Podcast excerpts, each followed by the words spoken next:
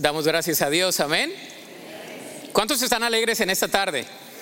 ¿Qué tal si se pone sobre sus pies? Vamos a orar y vamos a pedirle al Señor que nos dirija en esta tarde en la exposición de su palabra.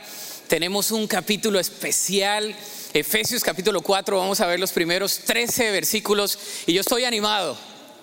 Aunque no tuve buena noche, yo estoy animado, mi niña tuvo fiebre toda la noche, pero cuando el enemigo a veces como que ataca es porque hay grandes, hay grandes cosas.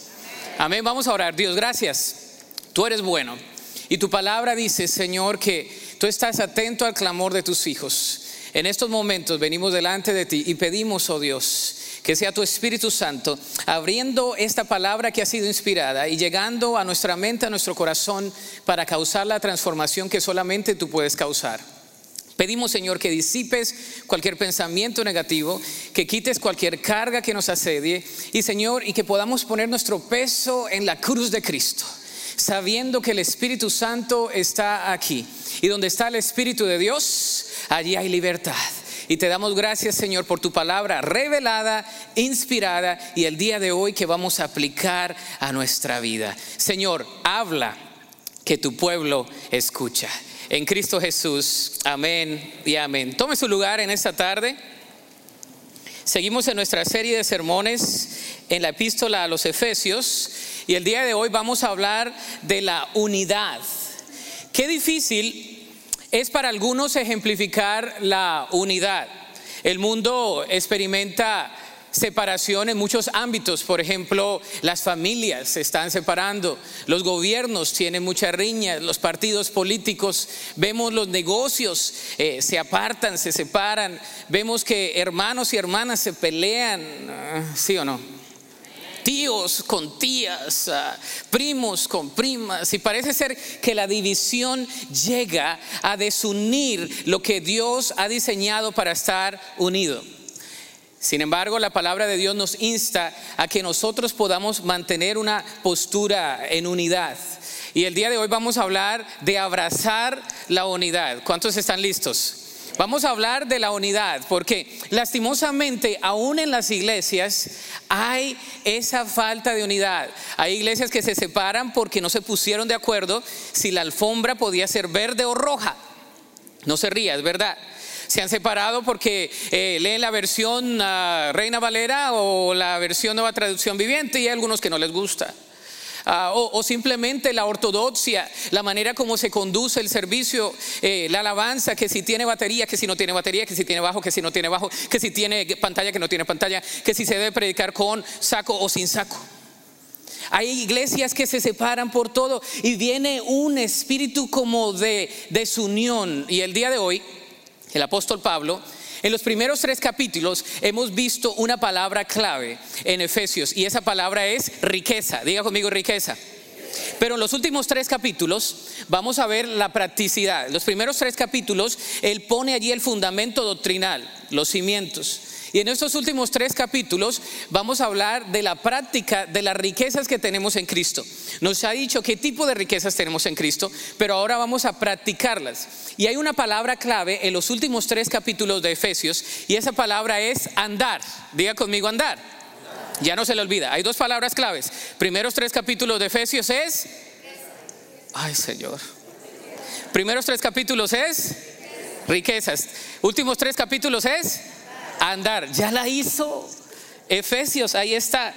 Ahora, vamos a hablar del primer andar el día de hoy, andar en unidad. Y vamos a ver los primeros 13 versículos de eso. Porque la idea de estos tres capítulos es andar en unidad, después vamos a hablar de andar en pureza, de andar en armonía y después de andar en victoria. Así que no se pierda los sermones que vienen. El día de hoy vamos a tratar el tema de la unidad y cómo vamos a abrazar la unidad. Y vamos a ver algunas características. Mientras vemos las características, vamos leyendo el pasaje por cuestión del tiempo. La virtud de la unidad es lo primero. Vamos a ver la virtud de la unidad. Primeros tres versículos. Dice así la palabra del Señor. Por lo tanto yo prisionero por servir al Señor, dice aquí, les suplico que lleven una vida digna del llamado que han recibido de Dios, porque en verdad han sido llamados. Sean siempre humildes y amables sean pacientes unos con otros y tolérense las faltas por amor. Hagan todo lo posible por mantenerse unidos en el espíritu y enlazados mediante la paz. Que Dios bendiga su palabra. Amén. La virtud de la unidad. La unidad es una virtud que debemos cultivar. La palabra pues que usa el apóstol Pablo es también un paralelo a lo que está diciendo antes. Por ejemplo, hay otras epístolas, ¿se acuerda de Romanos capítulo 12? Donde dice, pues, ahora pues, por lo que habéis escuchado, el apóstol Pablo dice, ya hemos hablado de algunas doctrinas, ahora vamos a ponerlo en práctica. Y dice lo siguiente, dice, vivir dignamente. Versículo 1 habla de vivir dignamente. Dice, la palabra ruego, suplico, indica que Dios nos urge a vivir para su gloria, nos urge a vivir una vida digna. En el Antiguo Testamento a los judíos, si leemos el Antiguo Testamento, se les decía, si obedeces esto, te bendeciré. ¿Se acuerda? Deuteronomio capítulo 28, donde dice, si haces esto, vas a tener bendición. Si haces esto, vas a tener bendición. Si haces esto, vas a tener maldición. Más bien, ahora, en el Nuevo Testamento, en la era de la gracia, dice, ya te he bendecido. Y porque te he bendecido, entonces puedes obedecer. Ya te he dado de mi riqueza. Y porque te he dado de mi riqueza, ahora puedes responder en gozo, en alegría, en plenitud, en contentamiento. Amén. Ahora ya somos ricos en Cristo, ahora respondemos a esa riqueza. Él nos ha hecho un maravilloso llamamiento en Cristo. Y dice, ya los he llamado de las tinieblas a la luz. Ya los he rescatado del mundo de las tinieblas y los he puesto eh, como parte de una familia espiritual. Son eh, herederos, coherederos de las promesas, son garantía, el Espíritu Santo está en ustedes, la palabra es revelada. Dice, ya tienen todo lo necesario para vivir. Ahora anden como deben andar. Ahora que conocen, conozcan no solamente, sino apliquen lo que conocen. Porque no se trata de cuánto conocemos, sino de cuánto aplicamos. Amén. Usted se puede saber el Juan 3:16, pero si lo aplica, gloria a Dios. Y usted se puede saber todos los versículos habidos y por haber, pero si usted no anda de acuerdo al llamamiento digno por gracia, entonces está, viviendo una vida en ley que no deja que el Espíritu de Dios obra en usted y que Cristo se manifieste de manera tal que usted le dé gloria al Señor. Debemos vivir dignamente, pero también nos habla de cómo es que vamos a ejemplificar ese tipo de unidad, de esa virtud. Dice, ejercita la paciencia y la amabilidad. Para preservar la unidad en el Espíritu, debemos poseer algunas virtudes cristianas necesarias que el, apóstol Pablo enumera en esta epístola. Él menciona siete. La humildad es la primera de ellas. Alguien dijo que la humildad es una virtud que cuando uno se da cuenta que la tiene, la ha perdido. La persona que dice, es que yo soy humilde, no es humilde. Es que yo soy muy humilde, pastor, no es humilde. La persona que ya se dio cuenta que es humilde, deja de ser humilde. La humildad es poner a Cristo primero, a los demás después y usted y yo de últimos. Haya pues en vosotros el sentir que hubo también en Cristo Jesús, el cual siendo igual a Dios, no escatimó el ser igual a Dios como cosa a que aferrarse, sino que se humilló a sí mismo. Y el apóstol después nos dice, tengan ustedes también esa virtud significa conocernos a nosotros mismos, aceptarnos a nosotros mismos y ser quien nosotros mismos Dios nos diseñó. El apóstol nos habla de un reconocimiento del llamado de Dios. Algunas traducciones lo traducen como mansedumbre y otras paciencia. La mansedumbre no es debilidad. La mansedumbre es poder bajo control. ¿Sabe que es una persona mansa? Por ahí dicen manso pero no menso, ¿no? Es el dicho, ¿no? Somos tan cristianos que sacamos memes para todos. Hermano, es que yo soy manso pero no menso. Aleluya, gloria a Dios. Cristo vive, redentor, resucitado, tercer día.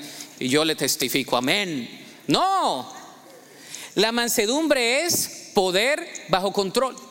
Usted y yo mostramos que somos mansos cuando nos detenemos de hablar lo que no debemos hablar.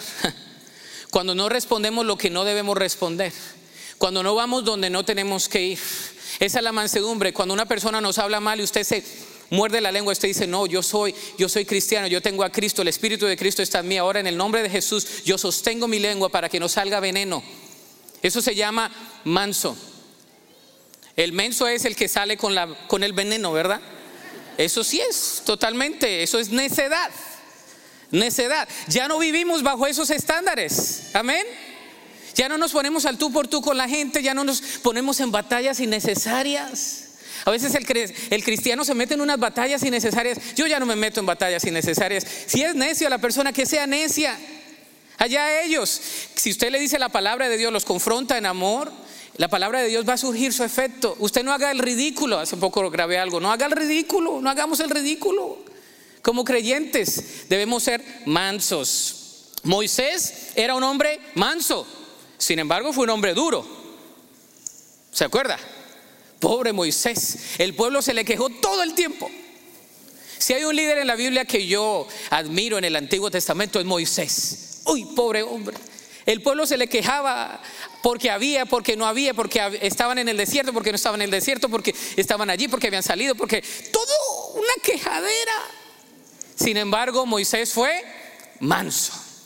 Y también tenía un carácter fuerte y le pegó allá una piedra y no entró a la, a la, tierra prometida por, porque se, les, se le soltaron ahí los frenos y se cayó.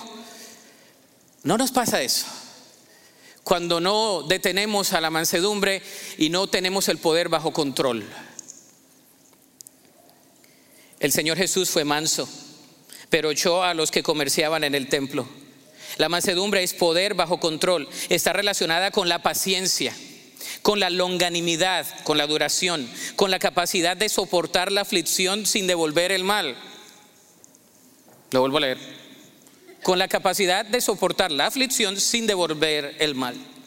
Una persona mansa es una persona que soporta la aflicción y no devuelve mal por mal. ¿Estamos? No, ya los estoy perdiendo. Esa es una virtud que debemos cultivar porque no es innata al ser humano. Usted y yo no somos mansos por naturaleza. Nos gusta defendernos, nos gusta hablar, nos gusta criticar, nos gusta decir, nos gusta decir y deshacer. Por la naturaleza pecaminosa, el que me la hace me las paga porque me llamo y todos los apellidos. Y porque mi abuelo no fue quien ni que mi abuela, ¿a mí qué? Ahora eres, somos uno en Cristo. Esa batalla ya el Señor ya la conquistó en la cruz. No estamos glorificando a nadie. Glorificamos a Cristo cuando dejamos que el Espíritu de Dios obre en nosotros. Unidos por el Espíritu de la paz. Versículo 3. Dice, estad solícitos. La Reina Valera dice, solícitos en guardar la unidad del Espíritu de la paz. Una persona solícita es el deseo de mantener la unidad del espíritu. Debemos estar constantemente solícitos, atentos, pendientes a mantener unidad. El verbo en el griego es de presente continuo que significa que debemos estar constantemente con esta actitud, porque Satanás quiere entrar para arruinarlo todo, en la casa, en la iglesia, donde usted quiera. Satanás allí, donde usted menos lo espere, Satanás quiere venir a traer desunión en su vida. Porque Él no viene a traer paz, Él viene a traer animosidad, Él viene a traer división, Él no viene a traer paz. El único que viene a traer paz es Cristo Jesús. Lo primero que hace Satanás siempre en nuestra vida, yo no le echo la culpa al diablo de lo que no le debemos echar, pero la verdad es que Satanás quiere traer desunión, quiere dividir quiere traer chisme, quiere traer que su vida no está tranquila, que su mente esté dividida. Eso es lo que quiere traer Satanás a nuestra vida. La virtud que menciona aquí dice, debemos estar solícitos en mantener la paz, el vínculo de la paz. Santiago capítulo 3 vemos la exposición más vívida sobre la guerra y la paz que aparece en el Nuevo Testamento. Capítulo 3, capítulo 4 de Santiago, ¿se acuerda? Habla con la lengua, ah, comienza con la lengua, después comienza a ejemplificar que nosotros que hemos sido llamados no podemos estar siendo unas personas que no ejercitan la paz. Si eres creyente, no debes echarle leña al fuego. ¿No les gustó, pastor? Y eso que no durmió bien, yo qué culpa tengo. Claro, a veces el creyente, y está haciendo eso, ay sí, y no sabía, y, le echan de todo, ¿no? Leña, fuego, crema a los tacos, como dicen acá, de todo, en vez de decir, no, puede que no sea así. ¿Has orado? ¿Has venido a Cristo en oración? ¿Qué dice la palabra de Dios? ¿Son esas nuestras palabras? ¿O en vez de decir, en vez de ser pacificadores, le estamos echando leña al fuego. Sí, se veía venir. No, mírale la cara. Si tú supieras, ya, nada más. Somos los primeros a veces. Y el Señor dice, no, tú eres rico en Cristo, no hagas eso. No estás glorificando a Cristo. La virtud final que menciona es la paz, el vehículo de la paz la virtud de la paz. Si un creyente no puede llevarse bien con Dios, no podrá llevarse bien con los demás. Cuando la paz de Dios no gobierna nuestro corazón, trabajamos en desunión. Colosenses capítulo 3, versículo 15. Si su corazón no tiene paz, hay una persona que está en conflicto siempre cuando no tiene paz. Una persona que no tiene paz en su corazón no puede tener paz con los demás. ¿No le ha pasado? ¿Conoce un vecino? Nadie, no, nadie, usted no, un vecino un familiar, no de su familia, alguien que usted conoce, que no tiene paz en su corazón y no quiere que nadie sea feliz. Son infelices, es un buen término, no es malo. Son personas que no tienen felicidad y quieren que los demás no sean felices. Usted llega con gozo a compartirle una bendición y, oh, no, pues eh, espérate un rato. Usted viene gozoso, mira lo que Dios ha hecho en mí. Ah, eso sí, porque apenas vas comenzando. Espérate unos años para que veas. ¿No ha visto creyentes así? Uy, sí es porque estás en el primer amor, pero espérate unos 20 años que, vas a estar como yo. En 20 años debes estar mejor. Ya no escuché amenes. Se supone que estamos creciendo a la medida del varón perfecto. va más adelante ahí, que es Cristo. Cada año que pasa nos debemos parecer más a quién? A Cristo. En vez de que nuestro corazón se enternezca, se va endureciendo a veces. Ya no lloramos por las almas. Un día el Señor me dio sensibilidad por llorar por las almas. Ya ve que uno sale del seminario y tiene puro conocimiento y muchas cosas. Y un día el Señor me dio una compasión por las almas. Yo no me considero evangelista, pero me gusta evangelizar. Yo soy pastor. soy pastor y así seré, ese es mi don. Perdón, pero soy pastor y líder pastor, eso es lo que soy, me, compadezco con la gente. Sin embargo, me gusta el, sentir las almas, la tristeza del mundo perdido. Y a veces el creyente, el creyente no tiene compasión por las almas, que se pierdan todos como quiera yo voy para el cielo. ¿Cómo así? Si usted y yo somos los, el conducto regular por el cual Dios va a manifestar su gloria. Y Dios nos va a usar a nosotros. Segundo, el terreno de la unidad. Esto se pone bueno. Capítulo 4, versículo 4 al 6. Dice así. Dice, pues hay un solo cuerpo y un solo espíritu, tal como ustedes fueron llamados a una misma esperanza gloriosa para el futuro. Hay un solo Señor, una sola fe, un solo bautismo, un solo Dios y Padre de todos, quien está sobre todos, en todos y vive por medio de todos. Un cuerpo y espíritu. Aunque todos los creyentes no están de acuerdo con algunos asuntos de doctrina de menor importancia, sí lo estamos en las verdades fundamentales de la fe. Por eso es que tenemos hermanos y hermanas en todo lugar del mundo, ¿sabía? Vamos a México, hay hermanos y hermanas que parece que nos viéramos cuando vamos allá a las montañas de Chiapas, parece que tuviéramos tiempo de ver a los hermanos, pero no, los acabamos de conocer. Porque nos une qué? el Espíritu Santo. Cuando vamos a otro lugar o cuando estamos, ¿verdad? Con otras congregaciones, cuando hacemos compañerismo con otros hermanos, cuando pasamos pruebas y otro hermano en la fe pasa las pruebas, nos duele. Esta semana fue una semana difícil porque perdimos a dos miembros de nuestra iglesia en el servicio en inglés. Una de ellas es, la hermana eh, Olson, ¿verdad? Enid Olson.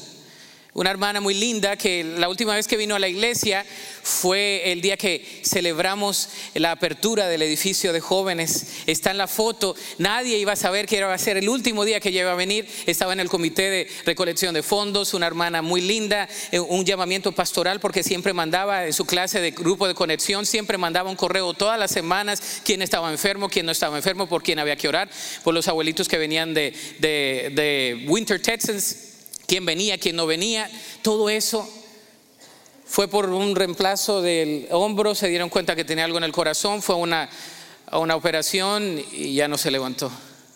Otro hermano, Hudson, Earl Hudson, uno de los diáconos ejemplares que tenemos nosotros, teníamos, murió también en Houston, ya había salido del hospital, murió.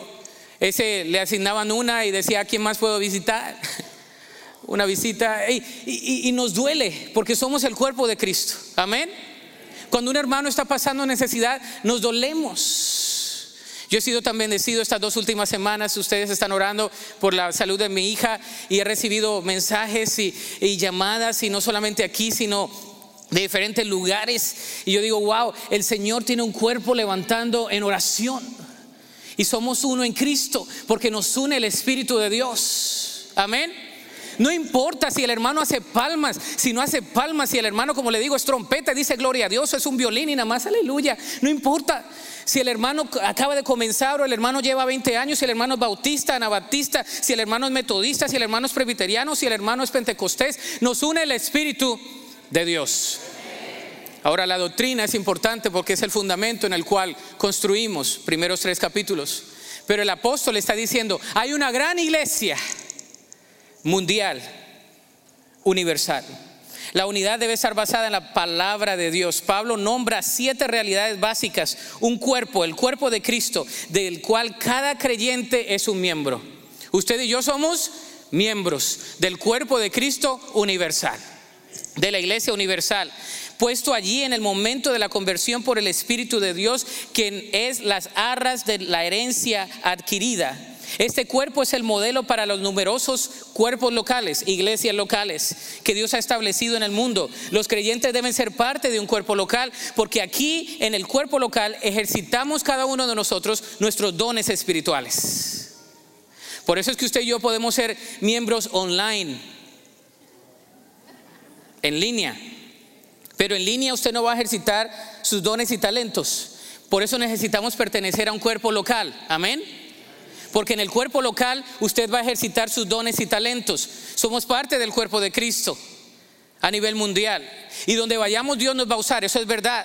Yo no, algunos me dicen, yo no tengo que ser parte de una iglesia para ser cristiano, eso es verdad.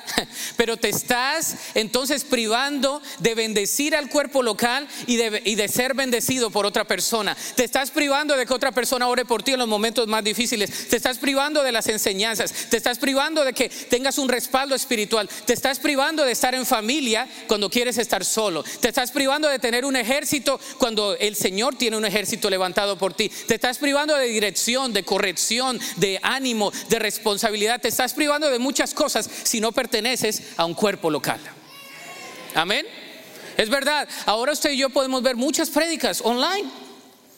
Hay gente que nos ve online, nos ve de diferentes lugares, y claro que sí, pero no es igual. ¿Por qué? Porque no tenemos un cuerpo local. Es necesario tener un cuerpo local, el Espíritu Santo, un Señor.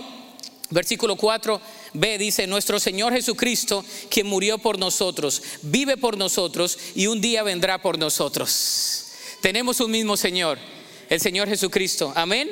Es difícil creer que, que los creyentes pueden obedecer al mismo Señor, pero pueden andar en unidad si obedecen a un mismo Señor. Por eso creamos alianzas. Cuando hablamos de este centro de eh, consejería pastoral, es un centro ecuménico, quiere decir que tiene diferentes denominaciones, pero estamos aliados para, para ofrecer un servicio, porque creemos de que unidos podemos hacer más. Amén. Cada uno adora de manera diferente. Yo crecí en una iglesia presbiteriana, el pastor, el reverendo, entraba con una Biblia, con una doxología. Y todos cantábamos, adiós el paz. ¿Verdad? No parece que vengo de esa iglesia, ¿no? Y está bien. Ah, y pasaba el reverendo y todo acá, ponía todo con su sotana y todo así. Después la iglesia cambió un poco, la ortodoxia, y yo amo a esos hermanos. ¿Cómo voy a decir que la hermana Urbina, porque no estaba saltando, no era de Dios? Si fue la que oró por mí cuando era un poquito inquietito de pequeño. Claro que sí. Mi mamá es de un trasfondo, ¿verdad? Pentecostés. Ayuno, oración, ayuno, oración, lectura de la palabra. Ayuno, oración, lectura de la palabra. Ayuno, oración y lectura de la palabra. Todo el tiempo, memoriza palabra, ora, ora, ayuna, ora. ¿Y sabes que recientemente qué estoy haciendo yo? Orar y ayunar. Es lo que hago, orar y ayunar. Porque sé que cuando oramos estamos fuertes en Cristo. Cuando ayunamos no importa si usted ayuna que con agua, que sin agua, que si... O, ayunar es dedicar un tiempo para Dios y privarse de algo para conectarse con el Señor. Si usted aguanta hambre, eso no es ayuno. Si usted no oró, pues si usted está ayunando además para perder peso, pues Dios lo bendiga. Pero póngase a orar, a leer, a escuchar la palabra de Dios, abstenerse de eso, eso ayunar, la definición. Una fe, una fe. Cristo depositó en el cuerpo la verdad de su iglesia que se llama fe. Cristo, al, al ascender al cielo, depositó en su iglesia la fe, la única esperanza que tenemos es a través de Cristo. Judas lo llama la fe que ha sido una vez dada a los santos. Judas 3. La iglesia primitiva reconocía un cuerpo de doctrina básico que enseñaban, guardaban y encomendaban a otros. Habían ciertas doctrinas. ¿Se acuerda Timoteo lo que has escuchado de estos hombres eh, fieles? Compártelo a otros hombres fieles para que ellos también lo compartan a otros. Cuatro generaciones. Había un dogma, había una fe. Pero la palabra de Dios nos habla de que nosotros cuando nos convertimos a Cristo, cuando recibimos a Cristo en nuestro corazón, en la fe de Cristo, el poder de Cristo habita en nosotros. Se nos ordena ser llenos del Espíritu Santo. Somos comprados con la sangre de Cristo. Y el día que nosotros reconocemos a Cristo como Señor y Salvador, el Espíritu Santo de Dios habita en nosotros. Amén. No se nos llama un bautismo posterior, se nos llama a ser llenos del Espíritu Santo. Dice, antes bien sed llenos del Espíritu Santo, porque ya tenemos el Espíritu Santo. La persona que reconoce a Cristo como Salvador ya tiene el Espíritu Santo. Diga conmigo, yo tengo el Espíritu Santo. ¿Sabe por qué lo hago repetir muchas veces? No, porque, porque a veces se nos queda. Usted y yo tenemos el Espíritu Santo. Y si tiene el Espíritu Santo, tiene poder. Tiene un poder increíble dentro de usted. El Espíritu de Dios habita en usted. Y dice la palabra de Dios en Romanos que gime ¿verdad? Y que nosotros estamos también eh, eh, orando y que a veces eh, oramos con gemidos indecibles. El Espíritu de Dios está allí en nuestro corazón. Un Dios y un Padre. Pablo le gusta enfatizar que Dios es Padre.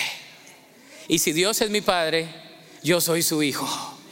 Y dice la palabra de Dios que si vosotros, siendo terrenales, sabéis dar buenas dádivas a vuestros hijos, que tanto nuestro Padre que está en los cielos nos va a dar buenas dádivas a nosotros. Amén. ¿Cuántos tienen un Padre amoroso? Pues quizá no en la casa, pero en el, cielo sí. ¿Cuántos tienen un Padre que los ama grande? Y mi padre me ama, y si mi padre me ama, me cuida, me protege, eh, me, procura. Mi, padre eh, quiere estar ahí atento a, que yo llegue a casa, a que yo escuche. a mi padre no le importa qué tipo de voz yo tenga. Eh, las mamás son tan perceptivas. Yo recuerdo que cuando nació Celinita y lloraba, y eh, lloraba, dice, eso es llorido de hambre. Y yo decía, ¿qué? Y después decía, eso es llorido de gasecito. yo, ¿ah? Eso es llorido de ah, cólicos. Y digo, ¿ah? Las mamás tienen como un instinto, ¿no? Eso es llorido de manipulación. Para mí todo es el mismo llorido. Lo mismo, pero la mamá, no, no, ese llorido es diferente. Algo le pasa a mi hijito. ¿Qué le pasa? Pues está llorando igual. No, no, es un llorido. ¿Por qué? Porque los papás, las mamás tenemos algo diferente. Se imaginan el cielo, usted se ríe, pero se imaginan el cielo cuando usted y yo clamamos a Dios. El Señor dice, ah, ese, es el llorido, ese es el llorido Rolando. Hace rato no lo he escuchado. Mm, mm, este, uh, este, este hijo mío, yo lo amo tanto, pero es tan testarudo. Ay, este es tan terco. Ay, Señor. Nuestro Padre nos ama. ¿Cuántos creen que el Padre les ama? Nos ama tanto. Tercero, los dones, fíjese, se pone bueno. 7 al, al 11. Dice, no obstante, Él nos ha dado a cada uno de nosotros, ¿qué dice ahí? No obstante, Él nos ha dado a cada uno de nosotros un don especial mediante la generosidad de Cristo. Por eso las escrituras dicen, ¿qué dicen las escrituras? Cuando ascendió a las alturas, se llevó a, una multitud de cautivos y dio dones a su pueblo. Fíjense, que, que, dice ascendió, sin duda esto significa que Cristo también descendió a este mundo inferior. Y el que descendió es el mismo que ascendió por encima de todos los cielos a fin de llenar a la totalidad del universo con su presencia. Ahora bien, Cristo dio los siguientes dones a la iglesia. Los apóstoles, los profetas, los evangelistas, los pastores y maestros. Los dones para la unidad. Es lo tercero que vamos a ver. Los dones para la unidad. Dice que los dones son para el servicio, versículos 7 y 8. Dios le ha dado por lo menos un don a cada creyente y ese don debe ser usado para la unificación y edificación del cuerpo de Cristo. Cada creyente por lo menos tiene que un dos, un, dos no, un don, uno o dos, o tres o cuatro. Hay algunos que dicen, yo no tengo nada, pasar. Y hace la cara así, yo no tengo nada, yo no sé ni qué don tengo. Quizás tengas el don de la administración, quizás tengas el don de ayudar, de la misericordia, quizás tengas el don de la enseñanza. ¿Sabe? Y acá hay testimonio. Les decía en la clase el miércoles, hay hermanos, hay, hay habilidades naturales, eso se llaman talentos, que usted nace con eso, ¿no? Usted ve el niño que es bueno con las manos, usted, ve el niño que es bueno con, con la academia, eso son habilidades naturales. Pero de repente cuando usted recibe a Cristo y a Dios quien ascendió, quien descendió y ascendió, le dio por darle a usted un don que usted no sabía. Teníamos un amiguito en Colombia de, de apellido Pedro, de nombre Pedro, ¿no? Pedrito era calladito, no hablaba mucho, pero Pedrito recibió a Cristo y después de algunos años enseñaba. Y ese niñito calladito, pequeñito ahí, que no decía nada, se paraba en el púlpito, abría la palabra de Dios y comenzaba a enseñar. Y todos nos quedábamos, ¿ese es Pedrito? Sí, pues tiene que ser algo de Dios. Sí, es de Dios. Es un don. Porque a Dios le plació darle el don de la enseñanza. Cuando recibió a Cristo, le dio esa dotación. La palabra don es dotación, donella, don, donar. Jesús rescató a la humanidad, venció en la cruz, subió y trajo una dotación. Es como los militares. Trajo una donella y le dio, repartió a cada uno.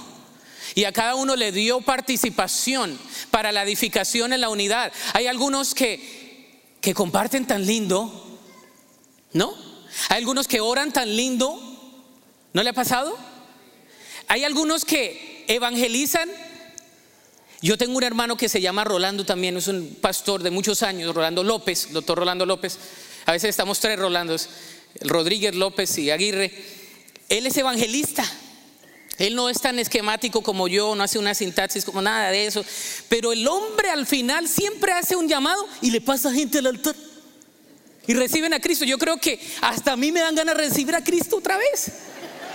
Cada vez que lo escucho, la última vez lo escuché en la convención y estábamos sentados, el, hombre siempre, lo, y el mensaje es el mismo. Pero tiene un don para compartir como evangelista que hasta me dan ganas a mí de levantarme y volver a decir, Señor, aquí estoy, soy pecador. Es un don, es un don, amén. Es un don de Dios para la edificación del cuerpo de Cristo, dones para el servicio. Ese don eh, debe ser usado para unificar, para edificar el cuerpo de Cristo. El creyente perfecciona sus dones al ponerlos en el servicio de la obra. ¿Cómo sabe usted si tiene ese don si usted no lo pone al servicio? Por eso yo tengo el dicho, el que no sirve, pues no sirve. Usted que yo no sé si tengo el don de la Bueno, quizás Dios te dio ese don. Ponlo por obra. Practícalo. Hay tres listas en el Nuevo Testamento para los dones. Primera los Corintios capítulo 12, del versículo 4 al, al versículo 11, y después más adelante del 27 al 31, Romanos capítulo 12 del 3 al 8 y Efesios capítulo 4 versículo 11. Las listas no son idénticas. Todos los dones son importantes y necesarios si es que el cuerpo ha de funcionar normalmente. ¿Se imagina que una parte de su cuerpo no funcione? Que usted se levante y el ojo diga, no quiero ver hoy porque no quiero ver. Y que la mano diga, no quiero moverme porque no me quiero mover. Y que el pie diga, no me muevo porque no me quiero mover. Y que el otro ojo diga, no, no se puede mover. Así es la iglesia. Todos tenemos dones, pero hay solo unos que lo están ejercitando. Y a veces la iglesia no se mueve tan rápido porque nada más hay poquitos que están ejercitando los dones. Amén. El apóstol Pablo está diciendo, todos por lo menos tienen un don. ¿Por qué? También para llenar al mundo con su presencia. Versículo 9 al 10 nos habla de esto. Dice, la presencia de Cristo se nota a través del cuerpo, la iglesia. Si los creyentes estamos ejercitando los dones, estamos llenando al mundo con la presencia de Cristo a través de su iglesia. Me fascina cuando veo al cuerpo de Cristo trabajando. Me fascinan los alcances, me fascina cuando estamos afuera porque cada uno está sirviendo. Cada uno está sirviendo. Detrás de todo esto hay gente sirviendo, hay gente orando durante la semana, hay gente preparándose. Detrás de todo esto, ¿verdad? Hay gente que vino a ensayar. Detrás de todo esto hay un servicio técnico. Hay, hay, gente que nos está, hay gente que está haciendo un trabajo. Cada uno es importante. Los que están en la puerta, los que están en la seguridad, los que están en la bienvenida, los que están en los grupos de conexión, los que le enseñan a los niños, a los jóvenes. Es el cuerpo de Cristo. Es el cuerpo de Cristo los que están en la comunidad sirviendo en las clases. Es el cuerpo de Cristo. Un día estaba yo eh, en, una de las reuniones de la localidad con algunos líderes y es bueno escuchar buenos comentarios o malos comentarios de la iglesia, ¿no? Y como yo tengo cara de todo menos de pastor, hago blending muy bien con la comunidad. Entonces yo me senté, llegué y siempre, pues no soy de esos tipos que andan ahí presentes de cada rato, me caen mal. Me siento nada más y ya y comienzan a hablar y comienzo a escuchar de repente que comienzan a hablar de, esta congregación y yo dije, ah, de aquí soy. Señor, dame la habilidad. Ahora en el nombre de Jesús, un espíritu auditivo. dije yo, ¿qué van a decir? Y comienzan a decir, en esa iglesia hacemos un programa de Latina Hope. Y yo, ay, vamos bien. Y fíjese que se han grabado no sé cuántas en Ay, qué bueno, gloria a Dios. Y se están haciendo unas clases para la comunidad. Ay, qué bueno, qué bueno. Yo estaba esperando como el golpe, pero no, no, no, todo va bien. Qué bonita iglesia, dije yo, ay, qué bonita iglesia. Yo quiero ir. Y a lo último dicen, Calvary Baptist Church, en la Harvey. Y la bicentennial dije, ¡ay, en la iglesia! Dije, qué bonito. Y ya cuando nos estamos presentando a lo último, dicen, ¿a dónde? Le digo, yo sirvo como pastor en Calvary. Dice, ah, estuvimos hablando bien de la iglesia. Le dije, sí, los escuché de lejos. Y dice, menos mal que no dijimos nada malo, pero no hay nada malo que decir. Apóstoles, profetas, evangelistas, pastores y ministros. Tengo poco tiempo, pero aquí les va. La palabra apóstol significa un enviado con misión. Jesús tuvo muchos discípulos, pero seleccionó solo a doce apóstoles. Un discípulo es un aprendiz, pero un apóstol es un representante divinamente nombrado. Ellos tenían que dar testimonio de la resurrección, Hechos capítulo 1 del 15 al 22. Y por lo tanto tuvieron que haber visto a Cristo resucitado. Solo hay los doce apóstoles. Sin embargo, los apóstoles en el Nuevo Testamento y el ministerio apostólico se le ha dado a algunos creyentes. ¿De qué? En un sentido tenemos el, el sentido de ser enviados por Cristo. Porque Cristo en Juan capítulo 20, versículo 21 dijo, como el Padre me envió, así también los envío. Nosotros no somos los apóstoles originales, pero tenemos un ministerio apostólico. Amén. De ser enviados. Un profeta en el Nuevo Testamento es uno que proclama la verdad en amor. No quien predice el futuro, como en el Antiguo Testamento, que tenía algo de esa función. Eso lo vemos en Hechos, la, ¿verdad? La, la, carta de Hechos, en el libro de Hechos, en Efesios. El Espíritu de Dios usaba a estos hombres para proclamar la verdad divina. Pablo indica que este don tenía que ver con la comprensión de todos los misterios y toda la ciencia, como lo dice en Corintios. El propósito de la profecía es la edificación, la exhortación, que es el aliento, y la consolación. Ahora lo recibimos por medio del Espíritu Santo al abrir la palabra de Dios. ¿Sabe dónde está la profecía? En la palabra de Dios. No recibí muchos amenes. ¿Sabe dónde está la profecía? En la palabra de Dios. Pero el ministerio profético es el que traza bien la palabra de verdad. El que traza la verdad. Hay personas que tienen un ministerio profético porque siempre dicen la verdad. Y son los que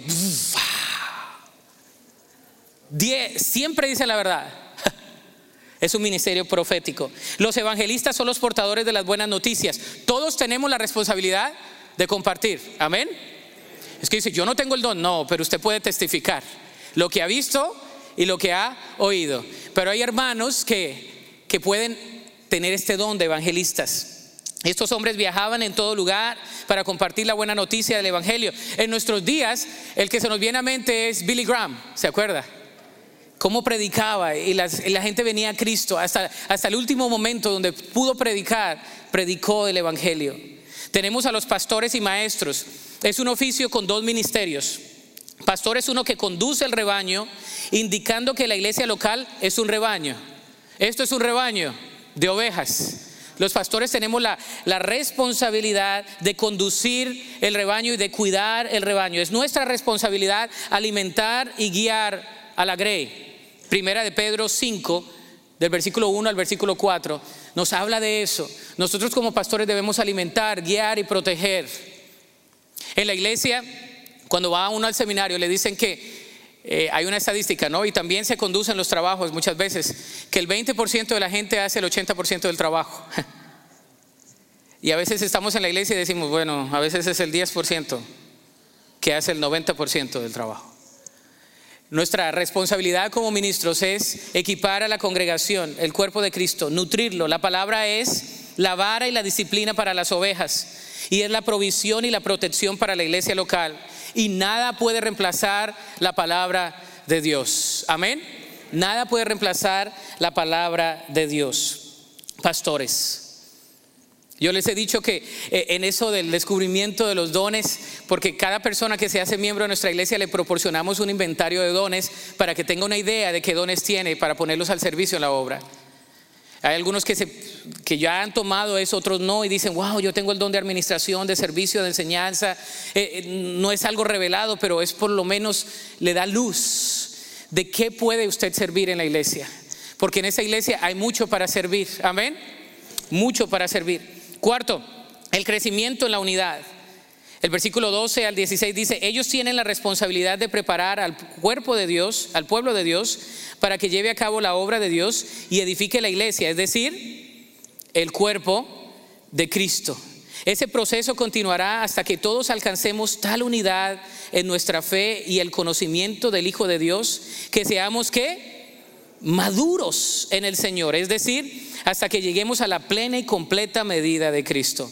Entonces ya no seremos inmaduros como los niños, no seremos arrastrados de un lado a otro ni empujados por cualquier corriente de nuevas enseñanzas. No nos dejaremos llevar por personas que intenten engañarnos con mentiras tan hábiles que parezcan la verdad. En cambio, hablaremos la verdad con amor y así creceremos en todo sentido hasta pertenecernos más parecernos más y más a Cristo, quien es la cabeza de su cuerpo, que es la iglesia.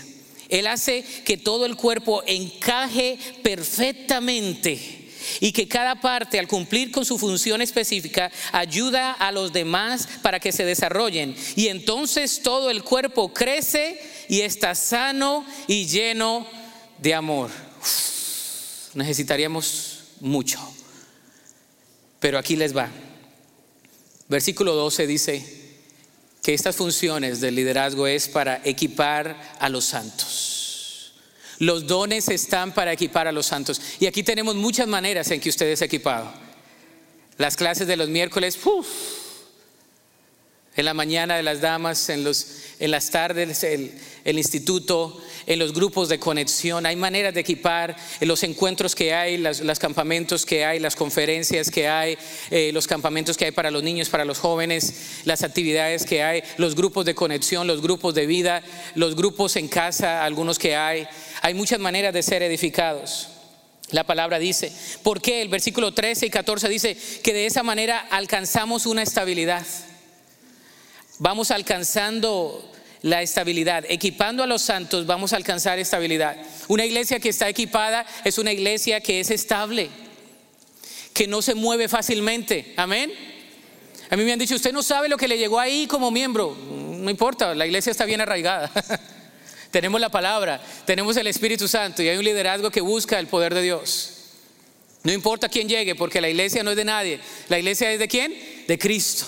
Y Cristo murió por su iglesia y Él va a guardar esta iglesia en los años por venir. Quien esté aquí predicando, quien profese la palabra, esta es la iglesia de Cristo Jesús, alcanzando la estabilidad. Tercero, alcanzando la verdad con amor y cooperación.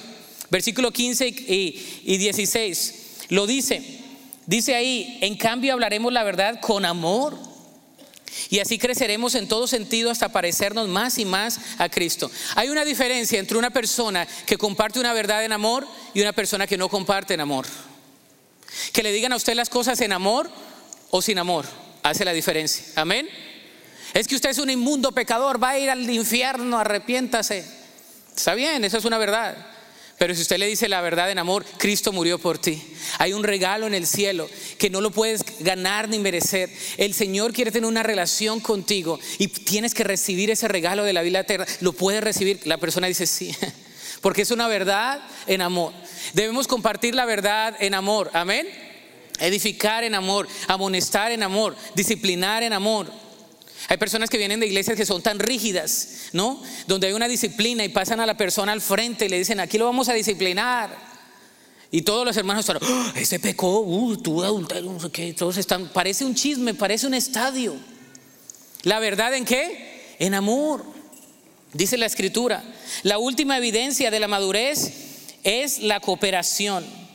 Nos habla de ciertas evidencias de la madurez.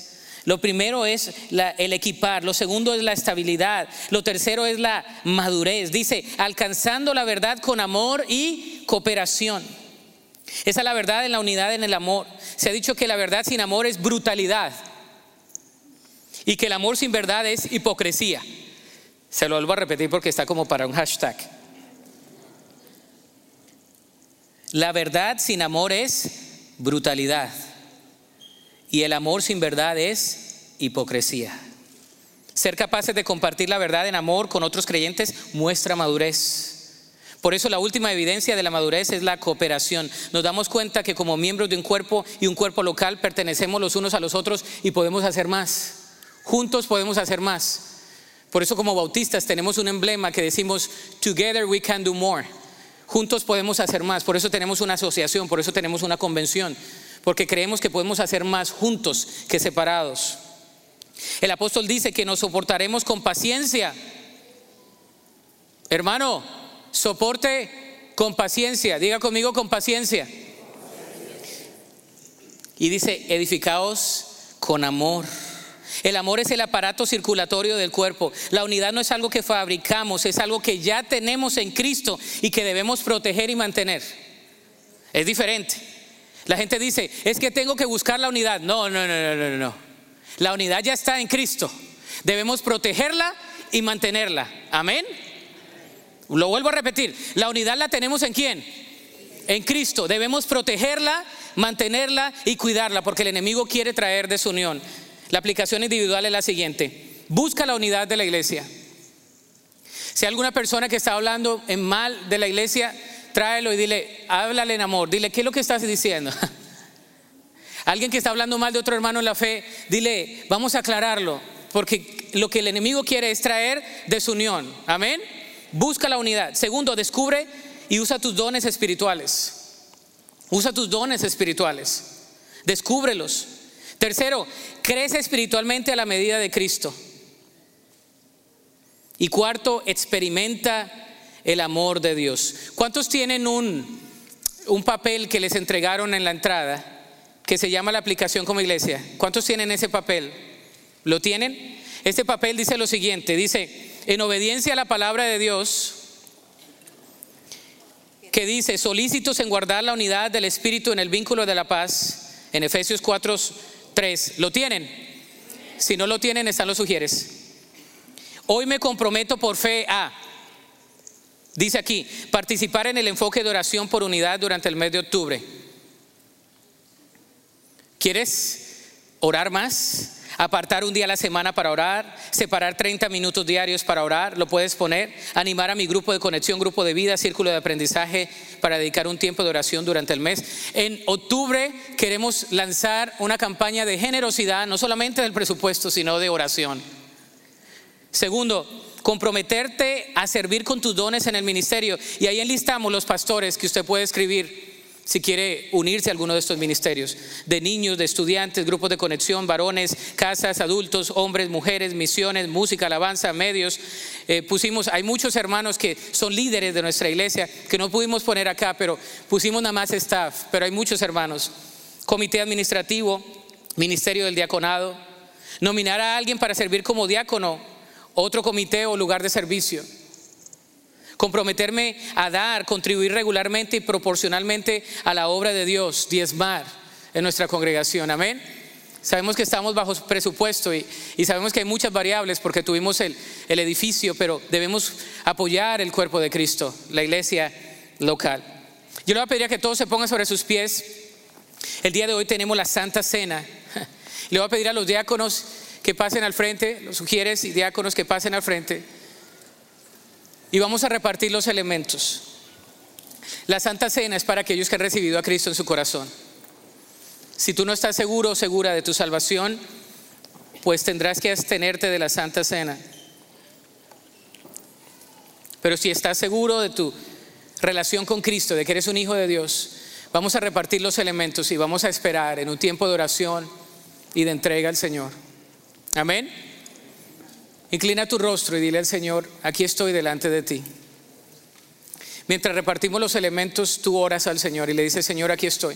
Si hay alguno aquí que no reconoce a Cristo y que no ha hecho esa decisión el día de hoy, puede repetir conmigo, diga, Señor Jesús, reconozco mi necesidad de ti.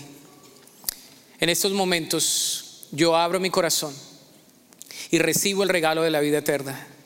Me arrepiento de todos mis pecados y recibo por fe a Cristo Jesús resucitado. Lo pido en fe en el nombre de Cristo Jesús.